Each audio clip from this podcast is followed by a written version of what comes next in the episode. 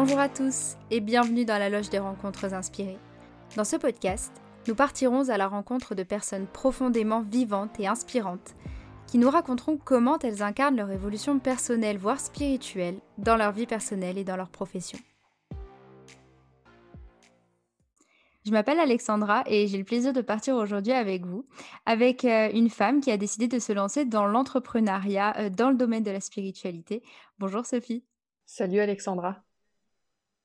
Alors Sophie, euh, qu'est-ce qui t'a qu'est-ce qui t'a intéressé au début à la spiritualité? Comment tu t'es intéressée à ce domaine-là?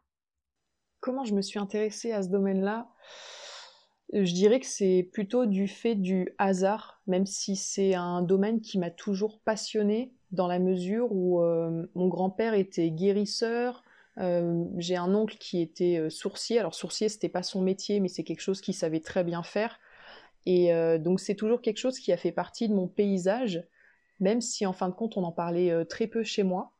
Et pour autant, j'ai eu un, parcours euh, bah, très euh, normé, je dirais, au départ, hein, euh, vis-à-vis de, mes études, de, mes premiers métiers. Et cette spiritualité, je pense qu'elle est plus venue s'inscrire à un moment donné où j'allais mal dans ma vie où je me suis, j'ai vraiment commencé à m'interroger sur moi-même. il y a une quête de sens qui a démarré et, et c'est à travers cette quête de sens que j'ai fait des expériences qui ont complètement euh, bouleversé ma vision euh, du monde, je dirais, même si ça fait un peu pompeux comme ça, mais ouais, c'est vraiment venu bouleverser ma vision du monde. Et à partir de là, je me suis dit, bon, bah, ok, Sophie, euh, arrête de. arrête de croire en. Enfin, ouvre tes horizons, en tout cas, arrête de te limiter à, ce en quoi tu croyais exclusivement avant et, accepte qu'il y a des choses qui te dépassent. Et ça m'a suffisamment touchée et et, passionné pour que j'ai envie d'en faire quelque chose. D'accord. Dans mon euh, métier. Voilà, du coup, est-ce que tu pourrais euh, nous expliquer un petit peu ton, parcours professionnel et à quel moment, du coup, tu as, pu euh, intégrer la spiritualité? Qu'est-ce qui t'a fait changer un petit peu de, de domaine, en fait? Donc mon parcours, en premier lieu, je dirais que c'est un parcours qui m'a mené du salariat vers l'entrepreneuriat, puisque au départ j'ai un, voilà, fait des études comme tout le monde. Je pensais pas du tout à l'entrepreneuriat au départ, euh, parce que c'est quelque chose qui est qui fait pas du tout partie euh, de de ce que j'ai pu voir en fait dans mon éducation. Euh, il y a, mes parents sont pas entrepreneurs, c'est des salariés. et voilà, c'est ok, hein, c'est très bien comme ça. mais c'est pas un modèle vraiment que j'avais, donc je, je, ressentais pas vraiment ces aspirations-là. Et c'est en rentrant dans le monde du travail que je me suis rendu compte qu'il manquait quelque chose, que ça n'avait pas de sens pour moi. Et et il y a un moment donné où, j'ai fait un burn-out en fait, quoi. C'est-à-dire que je me sentais complètement perdue.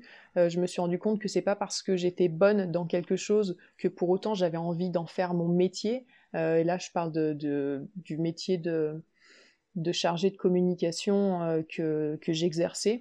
Et en fait, en me projetant, je me suis dit, mais c'est pas du tout ça que j'ai envie de faire de ma vie, euh, même si c'est stimulant, et je me rendais compte que ce qui me plaisait dedans, c'était le fait d'être stimulé intellectuellement, c'était le fait d'avoir euh, une marge de manœuvre euh, pour pouvoir créer, pour pouvoir présenter des dossiers, les déployer. C'est plus tout l'aspect créativité en réalité qui m'intéressait dans tout ça. et je, ça m'allait puisque j'avais cette marge de manœuvre là. Euh, mais en réalité, je, sentais que ça, ça j'avais pas spécialement envie de le faire pour quelqu'un. Donc, euh, je pense que ça m'a un petit peu chamboulé de m'en rendre compte parce que euh, pour moi, je pense que cette démarche entrepreneuriale, au départ, elle était, elle était pas évidente, elle était même pas forcément dans mon paysage. Donc, je me suis juste retrouvée un peu perdue à me dire, mais du coup, qu'est-ce que je fais en fait? J'ai pas envie de travailler pour quelqu'un. C'est quand même vachement embêtant. Euh, qu'est-ce que, je vais faire quoi? Du coup, comment je comment je vais gagner ma vie? Et euh, et donc au départ, il y a une phase où vraiment j'ai été perdue et, euh, et c'est une période où tout s'est effondré en fait. C'est-à-dire que j'ai démissionné sans trop savoir vers quoi j'allais me diriger. j'ai rompu d'une personne avec qui j'étais depuis depuis sept ans. Je, je, ouais, je me sentais vraiment perdue. Voilà, on est d'acheter une maison en plus, tout ça, enfin la totale. Et, et ouais, mon monde, c'est mon monde de cet instant-là vraiment s'est effondré quoi. J'avais plus de repères et euh, et c'est c'est là que on m'a fait une j'ai une copine qui m'a qui m'a proposé de participer à, quelque chose qui s'appelle une odyssée chamanique, qui est un espèce de festival chamanique sur sur quatre jours avec euh, voilà limité en nombre de personnes. Euh, euh, avec euh, une quinzaine de chamans. Et il s'est passé euh, des choses très fortes pour moi à ce moment-là, sachant que j'avais toujours cette petite culture spirituelle en toile de fond, mais qu'on n'appelait pas du tout comme ça dans ma famille, euh, euh, du fait que voilà, j'avais un grand-père, du coup, euh, ce que je te disais, qui était guérisseur, que j'avais des sourciers, des choses comme ça. Il y avait pas mal de magie en fait dans ma famille, et pourtant on n'en parlait pas parce que, tu sais, c'est un peu un truc d'ancien en fait. Avant, tous les, tous les bleds, ils avaient leur coupeur de feu, tout ça, donc il n'y avait rien de c'était presque une norme en fait. Tu vois, dans ma famille, on n'en parlait pas, il n'y avait rien d'exceptionnel, ça n'avait rien à voir avec la spiritualité ou quoi que ce soit. Euh, mais en tout cas, euh, ça faisait partie de mon paysage euh, depuis l'enfance. Donc il y avait des choses que j'étais prête à admettre. et, ce, festival chamanique, il, a, est venu complètement voilà, bouleverser mes croyances, la vision que j'avais du monde. Et, euh, et je pense que j'ai commencé à ce moment-là à, cheminer réellement vers moi et vers mes aspirations profondes. Et, euh, et, et, je l'ai subi de façon assez violente au départ, euh, puisque c'était dur d'accepter que, en fait, le, le cadre que j'avais toujours connu et qui correspondait au, un peu au seul moule que je connaissais, hein, qui est, aussi un moule un peu sociétal, euh, mais qui est, voilà, qui est un mélange en fait hein, de ce qu'on pense que la société attend de nous, que nos parents attendent de nous. Donc j'étais très enfermée là-dedans et là je me dis aïe aïe aïe, mais en fait, euh, oui, qu'est-ce que je vais faire en fait? Je suis pas du tout faite pour ce moule-là. Qu'est-ce que je fais de ça? Donc je commence à accepter que je suis pas capable. C'est pas que je suis pas capable, mais à ce moment-là précis, si c'est un peu le cas, à ce moment à ce moment-là précis, je me rends compte que je ne veux pas travailler pour quelqu'un et que vraiment mais viscéralement, je n'en suis pas capable dans l'immédiat. Donc, euh, je commence à me dire, bon, bah, Sophie, en fait, travailler pour quelqu'un, c'est pas ce dont tu as envie. Donc, je commence à accepter ça. Et tout à fait par hasard, euh, à côté de ça, je me retrouve à, à tirer les cartes d'un oracle chez une copine. Et en fait, euh, je me rends compte que, je sais pas, il y a une espèce d'alchimie qui se passe il y a une espèce de feeling et, euh, ça a du sens pour moi de faire ça. Je me rends compte qu'il, voilà, je sais pas, il y a un lien qui se crée et je me dis, mais, euh, mais c'est trop bien ce truc, euh, moi j'ai envie de m'amuser à ça. Donc, c'est très bien de savoir hein, que je que je, voulais plus travailler pour quelqu'un, mais, euh, mais pour autant, euh, euh, on, a envie quand même de donner du sens à ce qu'on fait professionnellement. Et moi, je savais pas du tout ce que c'était en fait, de quelle façon j'avais envie de donner du sens à tout ça.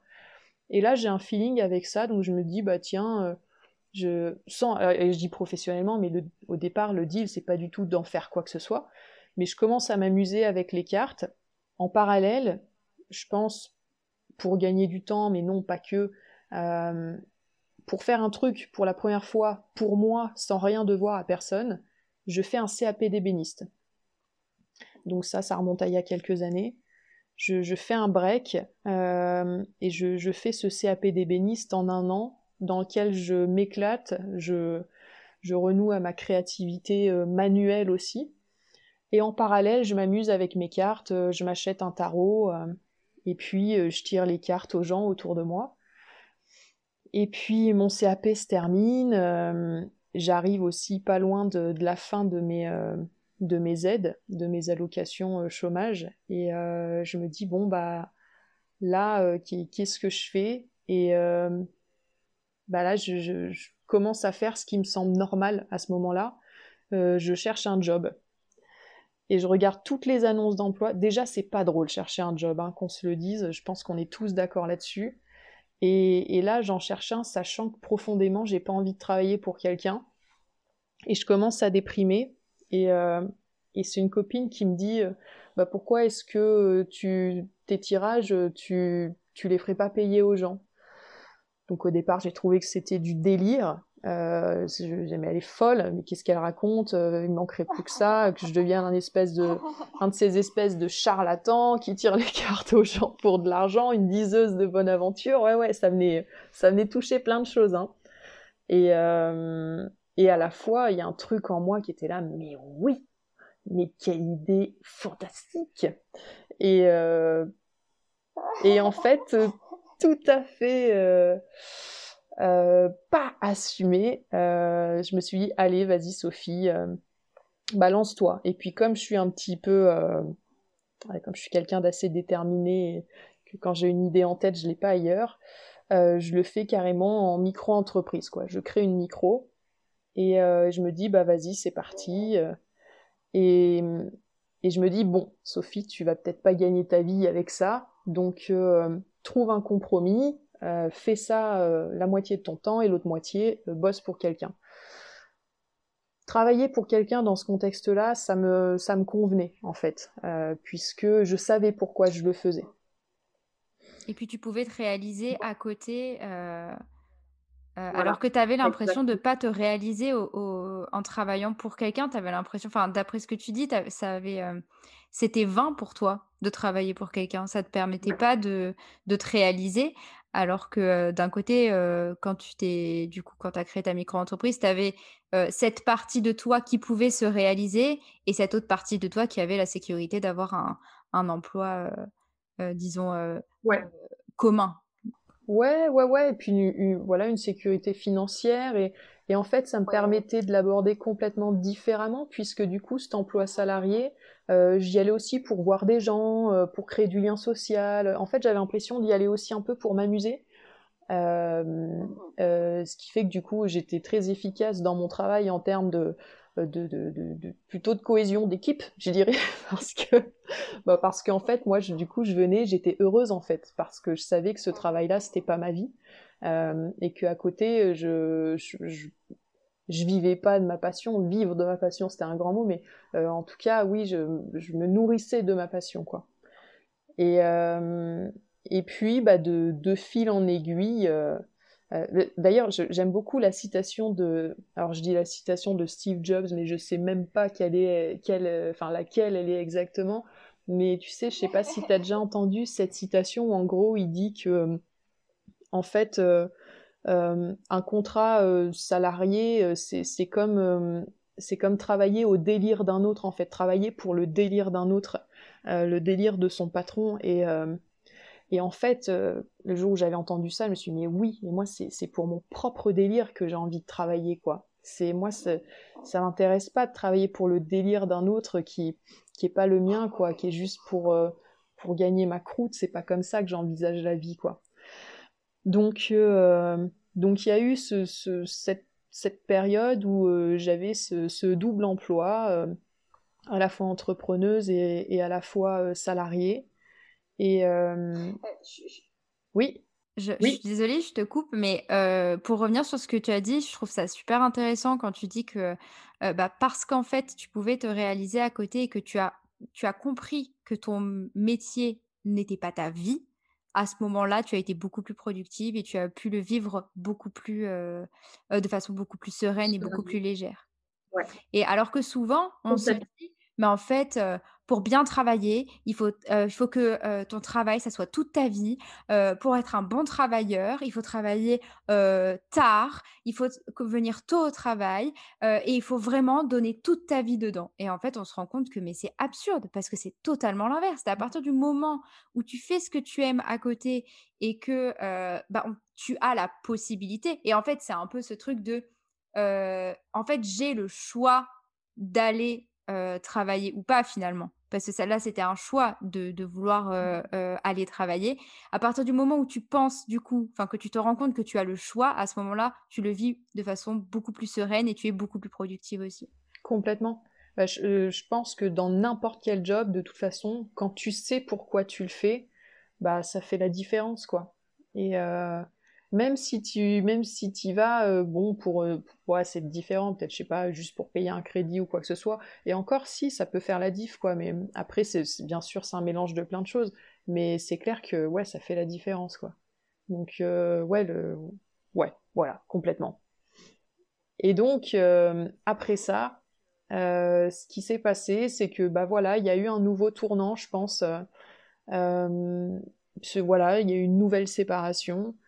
Euh, et, là, je, bah, disons que l'équilibre s'est trouvé un peu bouleversé puisque quand je faisais mes, mes, séances de cartes, je les faisais chez moi. Là, le fait de me séparer, de devoir déménager, je pouvais plus recevoir les gens. En gros, bref, il a fallu que je prenne un emploi salarié à plein temps. Là, je me suis dit, euh, là, Sophie, il n'y a même pas besoin de réfléchir à est-ce que j'ai envie, est-ce que j'ai pas envie. Euh, si je le fais pas, je, ne peux juste plus payer mon loyer et je me retrouve la corde au cou et juste financièrement, je n'avais aucune solution à part celle-ci. Donc, euh, je me retrouve à bosser à plein temps et, et dans un contexte en plus que j'aurais pas du tout imaginé, parce que je me retrouve à travailler dans, une banque.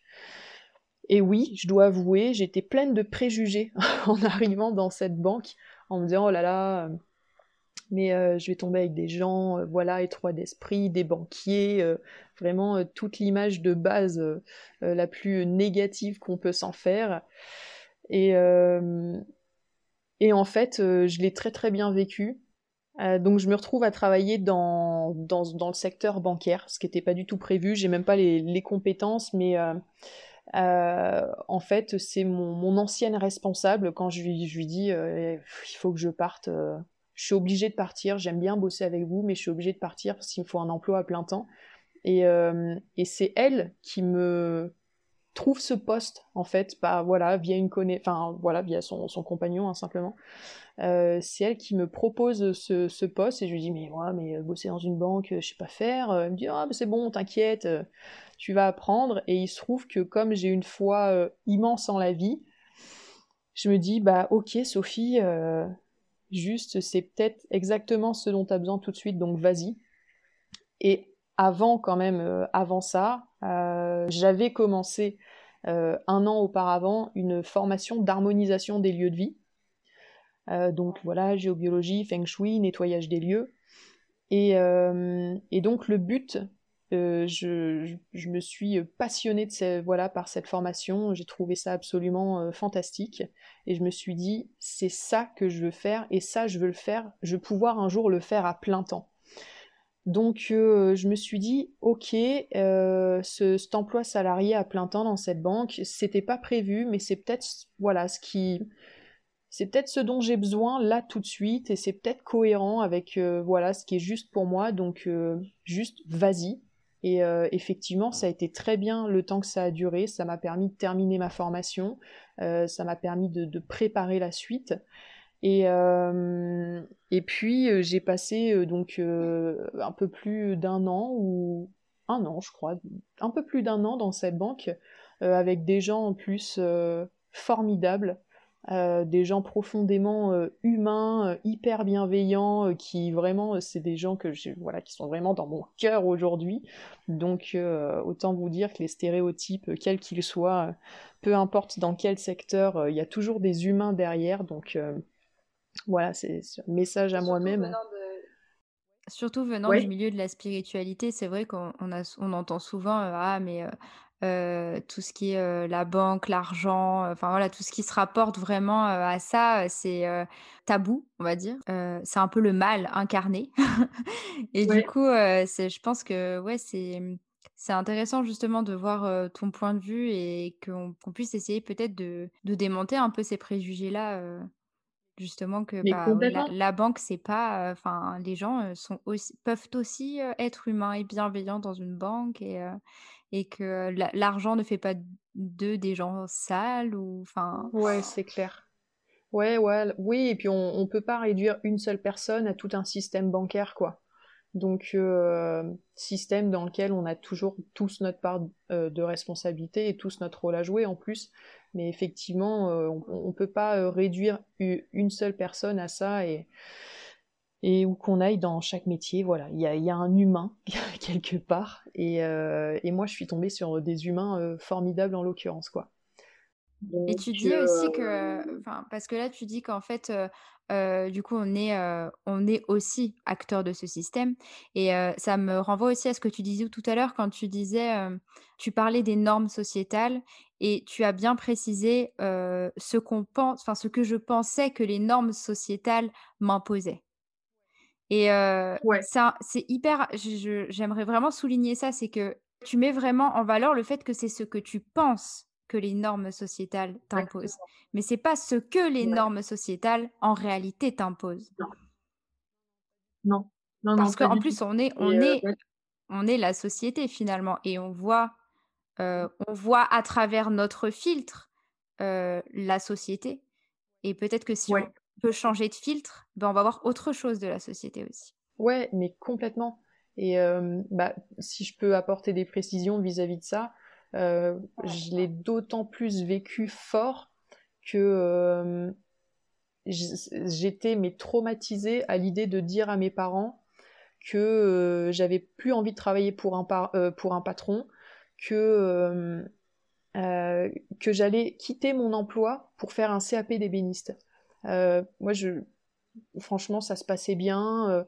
Euh, je gagnais ma vie, euh, voilà, je gagnais pas non plus 3000 balles ni 2000 balles par mois, mais euh, j'avais un salaire qui était correct. je, voilà, je, ouais, je, gagnais ma vie normalement. Et, en fait, de me dire, de en fait, je m'imaginais la réaction de mes parents, quoi. Parce que, ouais, en fait, mes parents, c'est ça qui est dingue, c'est que mes parents, ils ne m'ont jamais rien demandé, ils ne m'ont jamais rien imposé. Euh, et moi, je me faisais tout un monde toute seule parce que, parce que en fait, juste par mimétisme, voilà, on a observé euh, euh, nos parents, les gens autour de nous, toute notre enfance, bah, toute notre vie, même jusqu'à notre vie de, jeune adulte. Et moi, j'étais persuadée que mon monde allait s'effondrer, et que j'allais perdre l'amour de mes parents hein, si je si j'arrêtais ça, quoi si je, si je quittais cet emploi, euh, si je quittais ce mec qui était euh, le gendre idéal, euh, si je quittais cette baraque que je venais d'acheter avec lui, je me suis dit, mes parents vont cesser de m'aimer, quoi. Mais vraiment, j'en étais là. Et, et quand j'ai dit à mon père, je me suis faite violence, hein, parce que vraiment, je flippais. Quand je lui ai dit, écoute, papa, ouais, en fait, j'ai envie d'être une artiste. Alors, je, voilà, je suis une artiste de la vie, hein. je suis pas du tout une artiste en, ébénisterie. Quand je lui ai dit, euh, voilà, je vais faire un CAP d'ébéniste, euh, moi travailler pour quelqu'un, ça m'intéresse pas, j'ai envie d'être une artiste. Il y avait un peu une énergie euh, d'affront quand j'y suis, quand je lui ai dit, j'ai besoin de me donner du courage, d'être prête. Et je suis artiste. ouais, j'ai envie d'être une artiste. Et, et en fait, et il m'a dit, bah, ok, c'est super Là, j'ai fait genre, quoi? Je me suis dit quoi? Je me suis vraiment prise la tête, enfin tout ça pour ça quoi.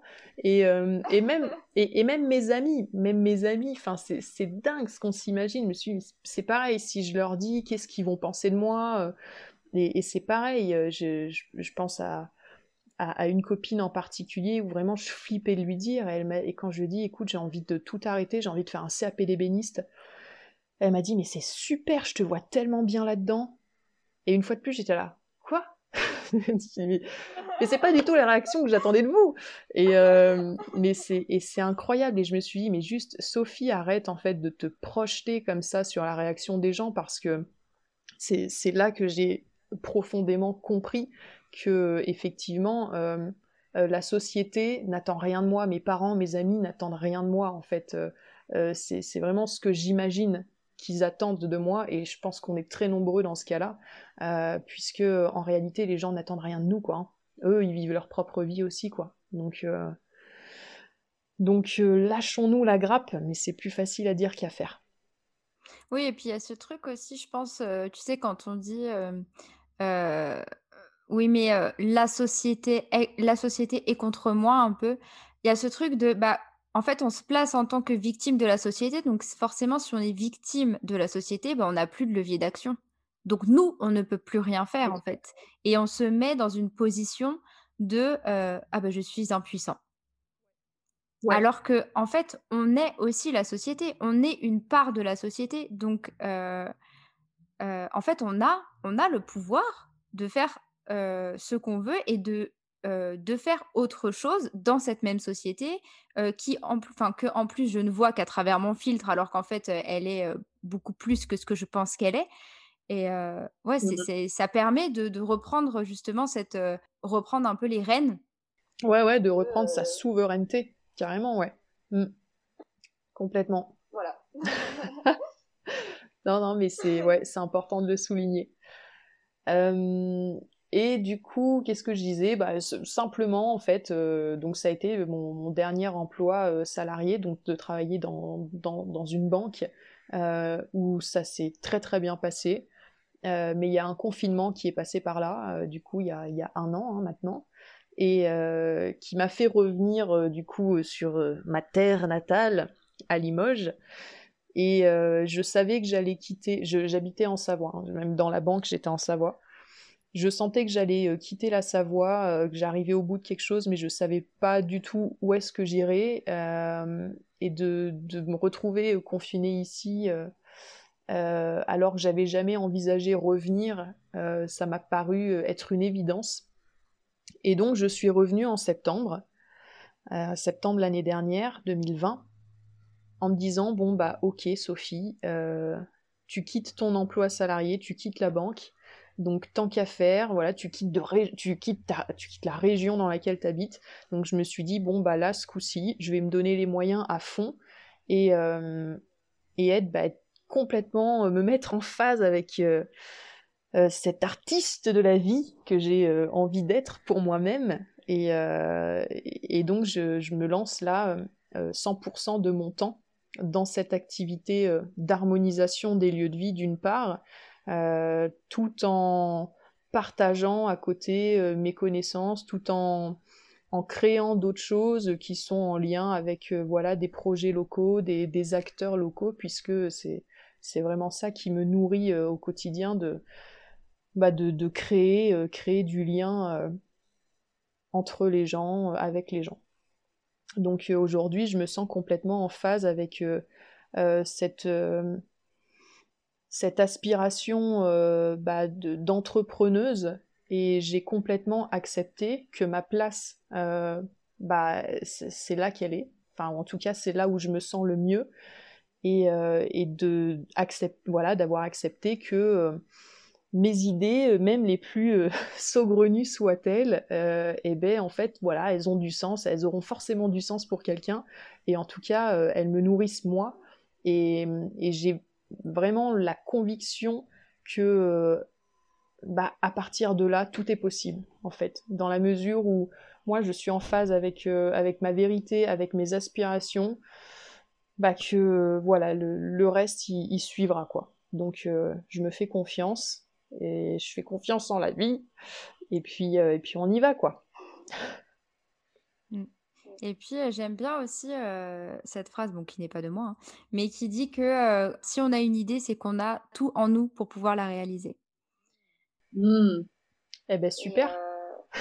c'est, en fait c'est exactement ce que tu dégages là et j'adore j'adore cette idée parce que du coup tout devient possible en fait. Ouais. Ah bah ouais, moi tel que tu me l'as décrit, là, cette citation, euh, ça me va très bien, parce que je me dis, waouh, se dire j'ai vraiment toutes les ressources pour mettre toutes mes idées en place. Mais euh, ouais, je, pense que c'est... Pour moi, c'est ça le plus important, en fait, c'est d'avancer en, bah, en acceptant là où j'en suis, et là où j'en suis aujourd'hui, c'est dans cette démarche de, de création, euh, voilà, cette démarche entrepreneuriale, de, de, donner vie à mes projets. Et, et, puis peut-être que dans cinq ans, euh, bah, je, je sais pas, j'aurai envie de redevenir salarié. Aujourd'hui, j'ai envie de dire ça m'étonnerait, mais pourquoi pas. Euh, ce qui est important, c'est euh, bah, pour moi, c'est d'être toujours en, phase avec sa vérité de l'instant, et, c'est quelque chose qui est complètement mouvant. Donc il faut savoir s'adapter. Et alors, tu parlais du fait que tu faisais de l'harmonisation de lieux. Mmh Est-ce que tu pourrais nous en parler un petit peu plus? T'es sûr, parce que là, on est parti pour, pour longtemps. Hein. Bon, je, je vais essayer d'être concise. alors euh, oui, bah, bien sûr que je peux en parler. Euh, l'harmonisation des lieux de vie, euh, telle que je la pratique, c'est c'est une méthode thérapeutique et holistique. Donc holistique, c'est un mot de plus en plus à la mode. holistique, ça veut dire que ça prend vraiment en compte toutes les dimensions de l'être. C'est-à-dire que comme ça, quand je parle d'harmonisation des lieux de vie, on a l'impression que je vais m'intéresser uniquement à la maison, mais en fait, pas que. Je vais m'intéresser à la maison et à ses habitants, puisque euh, on part du principe que la maison c'est une projection de soi euh, et que euh, voilà, elle incarne dans la matière, qu'elle est la manifestation physique de nos schémas de pensée. Donc moi je, vais travailler sur la maison et je vais en même temps du coup travailler sur, sur les gens. Et j'aime bien me considérer un peu comme un magnétiseur d'intérieur puisque finalement, euh, ce qu'un magnétiseur fait euh, à l'échelle d'une personne, bah moi quelque part je le fais à l'échelle de la maison et ça va travailler sur les personnes. Donc euh, donc voilà, je waouh, je crois que j'ai jamais réussi à le dire de façon aussi concise que je peux rajouter quand même, qui est important, c'est que pour en dire un peu plus, euh, c'est que euh, ça va traiter, ça va travailler sur plusieurs aspects. Euh, on va nettoyer le, lieu de, de ses mémoires, puisque quand il se passe quelque chose dans un lieu, ça laisse une empreinte énergétique, émotionnelle. Donc je, vais nettoyer toute cette empreinte-là, toute la mémoire du lieu, et neutraliser également les phénomènes qui sont d'ordre géobiologique, voilà, qui créent des pollutions d'ordre géobiologique. Ça, ça va être neutralisé et euh, il y a un aspect euh, aussi euh, feng shui où on va travailler un peu plus sur la façon dont est aménagé l'espace, la décoration, voir comment l'énergie circule sur le lieu. Voilà, on va travailler sur ces trois aspects-là et, on, va rajouter une dimension conscientielle à tout ça dans la mesure où dans toutes les problématiques qui vont être relevées, enfin problématiques ou aussi euh, tous les trucs euh, cool hein, qui vont être relevés, on va faire des parallèles avec les gens parce qu'il y en a. Donc euh, voilà, voilà pour la partie harmonisation. D'accord. Donc en fait, la façon dont on va arranger, par exemple, pour la partie plutôt feng shui, la façon dont on va arranger un peu notre notre intérieur, comment on va aménager, enfin comment on va mettre les meubles ou voilà, ça, dit des choses de nous. Oui, exactement. inconsciemment, on projette dans notre intérieur des informations précises de nous-mêmes à des endroits précis. Et c'est, je sais pas, il y, a un mot pour dire ça, tu sais, c'est vraiment un truc naturel, quoi.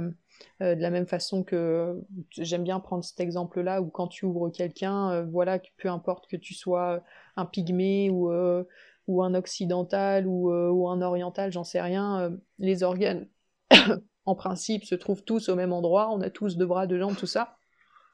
Bah, c'est pareil pour, pour, pour ce qu'on projette, ces informations qu'on projette dans, dans, notre intérieur. Globalement, on projette tous bah voilà, euh, certains aspects de notre vie euh, à, à, des endroits spécifiques. Tu pourrais nous donner un exemple? Bah, Par exemple, euh, alors après je dis ça, il y a plein d'écoles, parce que là on parle du feng shui, et en plus, pour moi le feng shui, c'est pas l'aspect le plus représentatif de l'harmonisation que je pratique. Donc c'en est vraiment juste un volet, mais, et, et, et vraiment je euh, les experts en feng shui, hein, c'est des gens qui ont, qui ont pratiqué ça euh, pendant des années. C'est quelque chose de vachement pointu, le feng shui. Il existe plein d'écoles euh, différentes. Donc moi, je vais simplement parler de celles qui me parlent et c'est pour autant, voilà, c'est ma vérité, c'est comme ça que je travaille, ça a fait ses preuves jusque-là. mais il y a aussi d'autres façons de procéder et c'est ok.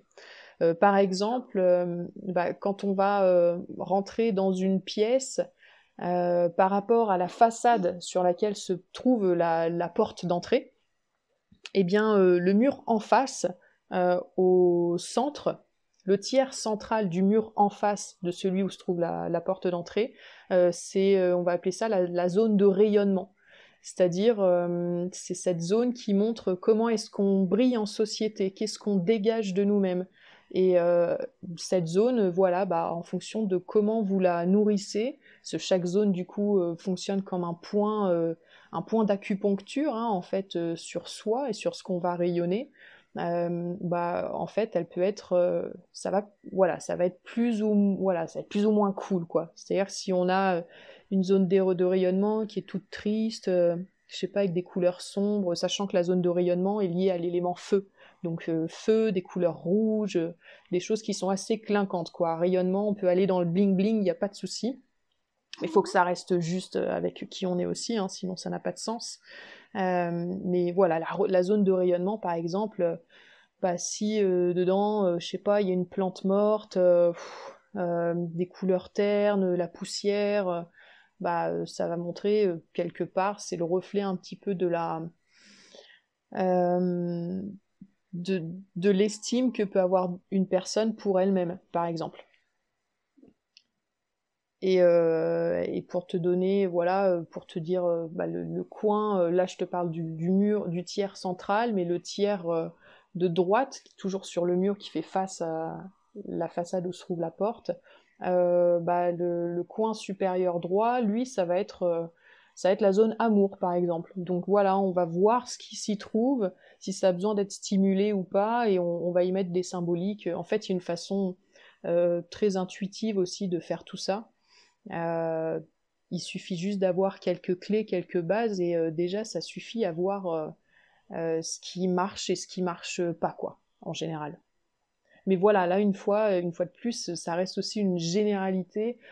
Il y a aussi des subtilités et, et, puis voilà, parfois il y a du cas par cas, quoi.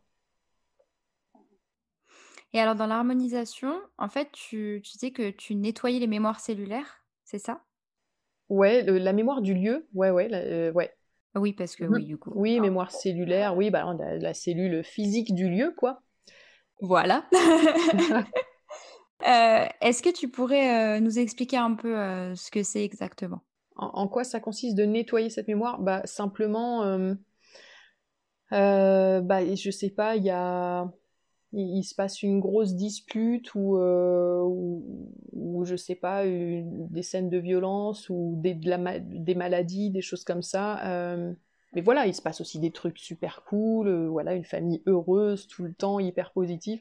Tout ça, ça va donner une teinte en fait au lieu. L'énergie, elle va rester en place et, le fait est que bah, parfois, plus il s'est passé quelque chose de violent, plus l'empreinte elle est forte et, et en général, euh, c'est-à-dire que comme le lieu c'est une projection de soi, on choisit pas notre lieu au hasard, donc on va choisir ce lieu pour qui, qui va rentrer en fait en résonance avec euh, certains aspects de nous qui ont besoin d'être euh, d'être traités. Euh, on dit qu'il y a des maisons à cancer, qu'il y a des maisons à divorce. Bah peut-être qu'un couple qui est attiré par une maison à divorce, c'est que euh, qu'il a peut-être des, choses à régler justement dans son couple. Ça veut pas forcément dire qu'il doit divorcer, mais se dire qu'il a peut-être quelque chose à dépasser par rapport à ça, qu'il y a un truc qui va pas. Enfin, il y a plein de possibilités, hein. mais euh, ça va rentrer en résonance avec euh, avec ce qu'on a à travailler. Et et du coup, bah moi mon, mon but c'est de c'est de nettoyer ce lieu en fait, de le vider de toutes ces mémoires qui n'appartiennent pas aux habitants. Et, euh, et comme on ne peut pas laisser un, espace vide hein, énergétiquement, on, va, on va le remplir. En fait, on va mettre une autre énergie en place, mais cette énergie, elle est sur mesure pour les habitants du lieu. C'est-à-dire qu'elle est, elle est là pour les aider à avancer. C'est là aussi toute la dimension euh, thérapeutique, c'est-à-dire qu'on optimise le lieu comme pour créer une, une intelligence, euh, euh, vraiment euh, une énergie vivante, en fait, rendre le lieu vivant pour qu'il accompagne les gens sur leur chemin de la façon qui est la plus juste pour eux.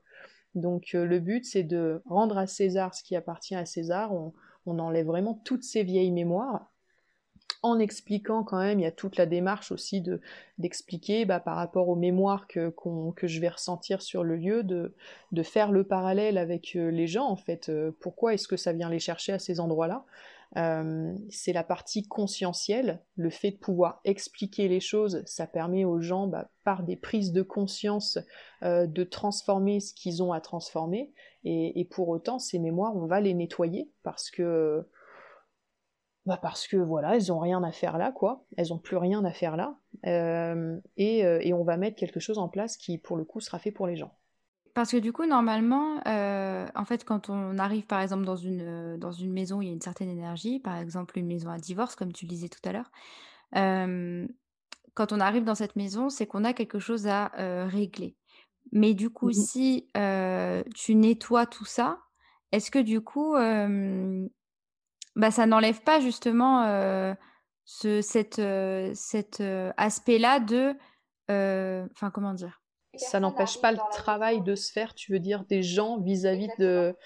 Eh ben écoute, non, dans la mesure où si les gens m'appellent à ce moment-là de leur vie pour faire ce travail sur leur maison, c'est que justement, ils sont prêts en fait, ils en ont, ils, sont prêts, c'est que c'est le moment pour eux, c'est juste pour eux que cette mémoire elle soit nettoyée euh, bah, pour qu'ils aient pas, euh, voilà, pour qu'ils aient pas à en faire leur affaire. Donc euh, si on m'appelle, dans tous les cas, c'est que c'est juste. Donc la mémoire peut être nettoyée. Ok. Et est-ce que c'est ça aussi? Est-ce que c'est ces mémoires-là qui font que, par exemple, quand tu rentres dans un endroit, il y a des maisons dans lesquelles on rentre et on se dit oh mon dieu, il y a rien de particulier, mais juste on sent que oh, c'est oppressant. Et d'autres maisons dans lesquelles on rentre qui pourraient être agencées totalement de la même manière, mais dans lesquelles on rentre et on se dit waouh, qu'est-ce qu'on se sent bien ici? Ouais, tout ça, ouais, c'est par rapport aux mémoires du lieu, c'est par rapport à, l'énergie du lieu.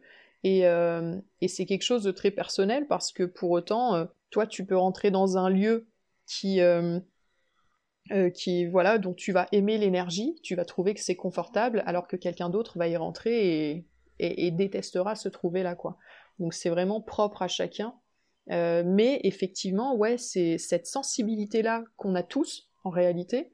Euh, c'est ouais, effectivement, ça vient décrypter. c'est lié à ces mémoires, ouais. C'est lié à ces, à ces mémoires là. Oui, c'est-à-dire qu'en fait, quand quand on dit, enfin, quand on se sent pas bien, par exemple, dans un endroit, c'est très relatif. Si, par exemple, je vais dans une maison, je reprends toujours l'exemple de la maison à divorce, mais si je rentre dans une maison à divorce, mais qu'en fait, j'ai peut-être pas nécessairement quelque chose à régler avec ces histoires-là, peut-être que c'est justement là où je me sentirais pas très bien. Alors que si j'arrive dans un truc où j'ai quelque chose à régler justement avec dans mon couple ou dans l'amour en général, j'arrive dans cette maison, comme j'ai quelque chose à régler, alors c'est un peu comme si j'allais vibrer avec, finalement l'énergie de la maison, donc je vais m'y sentir bien. Eh ben, franchement, ça peut être ça, ce sont des exemples, mais parmi plein d'autres, parce qu'une fois de plus, il y a des gens, tu vois, je sais pas, l'énergie d'une maison à divorce, ou peut-être c'est une énergie où il y a des tensions, peut-être que ça va être leur zone de confort, et c'est là où ils vont se sentir bien, alors toi tu t'y sentirais pas bien, tu vois. Euh, euh, il y a plein de cas différents. Euh, je pense à, des gens en, Savoie qui ont mis au point une, technique d'harmonisation. J'étais allée à une conférence où ils expliquaient comment est-ce que ils en étaient arrivés à développer cette, cette technique-là. Et eux, ils ont, en fait, ils sont arrivés dans une maison qui était justement une maison à divorce. Et ils s'entendaient très très bien avant. Et ils ont commencé à s'engueuler et à se prendre la tête. Et ils disaient mais qu'est-ce qui se passe? Ça nous ressemble tellement pas. Et ils se sont rendus compte que ça venait de la maison. Et cette maison, elle les a pas fait divorcer. Elle leur a juste permis de se rendre compte que euh, l'énergie du lieu euh, les amenait à se disputer et ça leur a permis de développer euh, une méthode d'harmonisation des lieux de vie, tu vois. Donc en fait, on peut pas anticiper, ça se trouve, tu vas te retrouver dans une maison à divorce ou quoi que ce soit, et, ça te permettra de mettre au point un truc, tu vois, j'en sais rien, de développer une, une technique pour aider les, les, couples, tu vois, dans, dans leurs relations, parce que t'es, es, parce que t'es sexologue, j'en sais rien, j'en sais rien du tout. Mais c'est juste pour te donner l'exemple de dire que en fait, on ne sait pas. Euh, c'est pas parce que tu vas dans une maison à divorce que ça veut dire que ton, couple il va mal et que ça va faire que euh, soit tu t'y sens bien, ou, moins bien euh, qu'un couple qu'un couple où, tout va bien, tu vois, c'est D'accord. C'est vraiment du cas par cas quoi. Il n'y a pas de règle de base, genre ok, mon couple va bien, donc si je vais dans une maison à divorce, il va, ça va se passer comme ça, je vais, je vais me sentir comme ça. Il n'y a pas de règle en fait. Ce serait vachement plus simple sinon. Mais il n'y a pas de règle. C'est du cas par cas. C'est super intéressant. ah bah ouais, ouais je, te le confirme. C'est passionnant. On se rapproche déjà de la fin de cet épisode. Mmh Est-ce que mmh tu aurais quelque chose à, rajouter pour euh, ceux qui nous écoutent? Pour ceux qui nous écoutent, eh ben, euh, qui, oui, ouais, ouais, je, les invite simplement à, eh ben, à, travailler, à, se mettre en phase avec leur vérité de chaque instant, euh, à être en phase avec leur présence et, et à se donner les moyens de, de, se rapprocher toujours dans la mesure du possible parce qu'on fait de notre mieux évidemment euh, bah, de leurs aspirations. Voilà. Et que, et que si c'est compliqué bah, qu'ils gardent à l'esprit qu'ils font de leur mieux et que c'est ok. Voilà. Merci beaucoup. Avec plaisir. Merci à toi. Euh, alors du coup si on veut te retrouver on peut te retrouver sur euh, Facebook au nom de Sophie Nosé donc je, je, vous trouverez le lien dans la description et aussi sur Instagram Exactement. J'ai aussi un site du même nom, voilà, j'ai un site internet qui parle de mes services en harmonisation, donc ouais, sur tous ces, supports-là. Et euh, tu as donc tout nouvellement ouvert également une autre page Facebook, un autre compte Instagram qui s'appelle le Cercle des Sorcières. Alors l'atelier des sorciers et sorcières. Ok, voilà. Donc si, euh, enfin, je mettrai tous les tous les noms dans la description, euh, mais n'hésitez pas à aller voir parce que c'est vraiment passionnant. Merci. Merci beaucoup, Sophie, en tout cas, d'avoir accepté de, de témoigner sur ce podcast et à très bientôt. À bientôt. Merci à tous d'avoir écouté cet épisode. J'espère que cette rencontre vous a inspiré autant qu'elle m'a inspiré. Si vous le souhaitez, vous pouvez me suivre sur Instagram en tapant LLDRI-du-bas podcast ou sur la page Facebook La Loge des Rencontres Inspirées. Et vraiment, n'hésitez pas à me contacter, me faire vos retours. Je me ferai un réel plaisir de vous lire. Si vous souhaitez aider ce podcast à évoluer, vous pouvez également aller le noter sur iTunes. Et en attendant de nouvelles rencontres, je vous souhaite une excellente journée et à très bientôt.